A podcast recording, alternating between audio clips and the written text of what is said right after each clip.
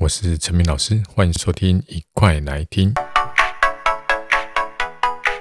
好，那今天想来聊聊一件事情哈，就是我今天早上呢，在这个 IG 发了一个限时动态，好，我问了一个问题，好，我说呢，哈，以下两种人，哪一种人呢？你认为他最有资格当这个婚姻两性专家？这样子，第一种人呢，就是他只结一次婚，然后很幸福美满。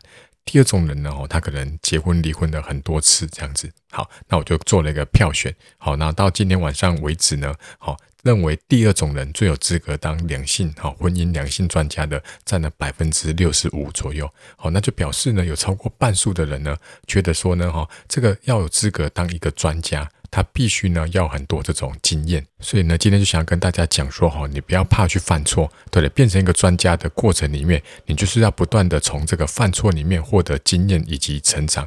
那为什么突然想到这个呢？哈，就是因为昨天呢哈，我的补习班呢哈，因为这个某些原因，哈，他必须要线上上课。那线上上课呢，在去年我们大家都经历过了嘛，对不对？就是效果不是非常的好，从一开始的新鲜，对不对哈？到后来呢，慢慢的大家把镜头都关掉了，好，再慢慢的呢哈，你。问问题的时候呢，哈，以前呢，大家在这个聊天室里面加一加二啊，聊得加得很开心，然后呢，慢慢慢慢变成怎么样子，没有人理你。好，那昨天呢，又让我想到去年的场景，哦，就是我可能问了一个问题，那这个问题呢，哈，就是比如说，我希望他们把它算完，然后在聊天室 po 上答案，结果过了两分钟、三分钟、五分钟，没有任何人就是有答案，而且就算这个问题呢，哈，我问了好几个问题，就算这问题只是。A、B 这样两个选择而已，对不对？也没有人愿意去回答 A 跟 B。那结束之后呢，我就在教室里面抱怨这件事情。好，那接着有一个同学听到了，好，他就跟我讲说：“哎呀，老师你别在意啦，好，可能他们怕讲错嘛，对不对？哈，好，所以这就是今天想要跟大家这个聊的话题啦，就是说呢，哈，你如果因为担心犯错而不愿意去回答或者去尝试的话呢，哈，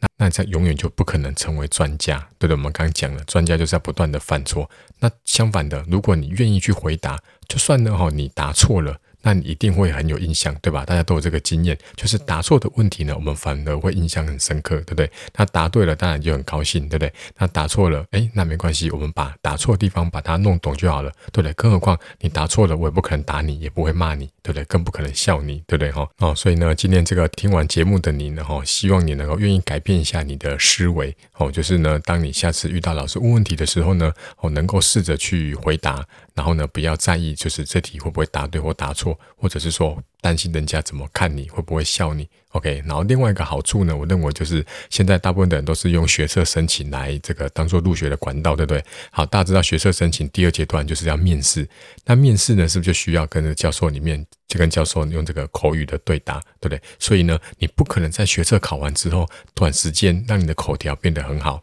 所以最好的方法呢，就是从高一、高二开始，老师问问题你就回答，因为你想想看，当你回答的时候呢，大家是都会看着你。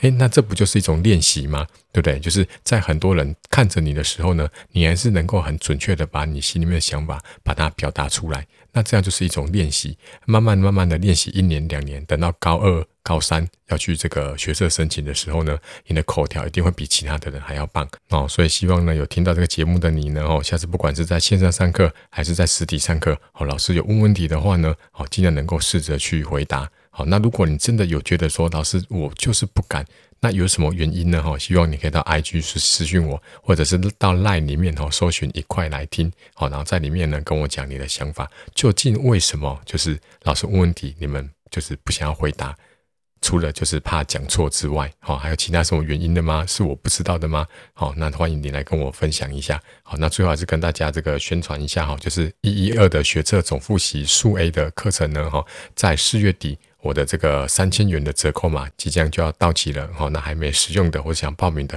好，希望能够加快速度。那我把链接放在下面资讯栏的地方。好，那我们今天就到这边喽，拜拜。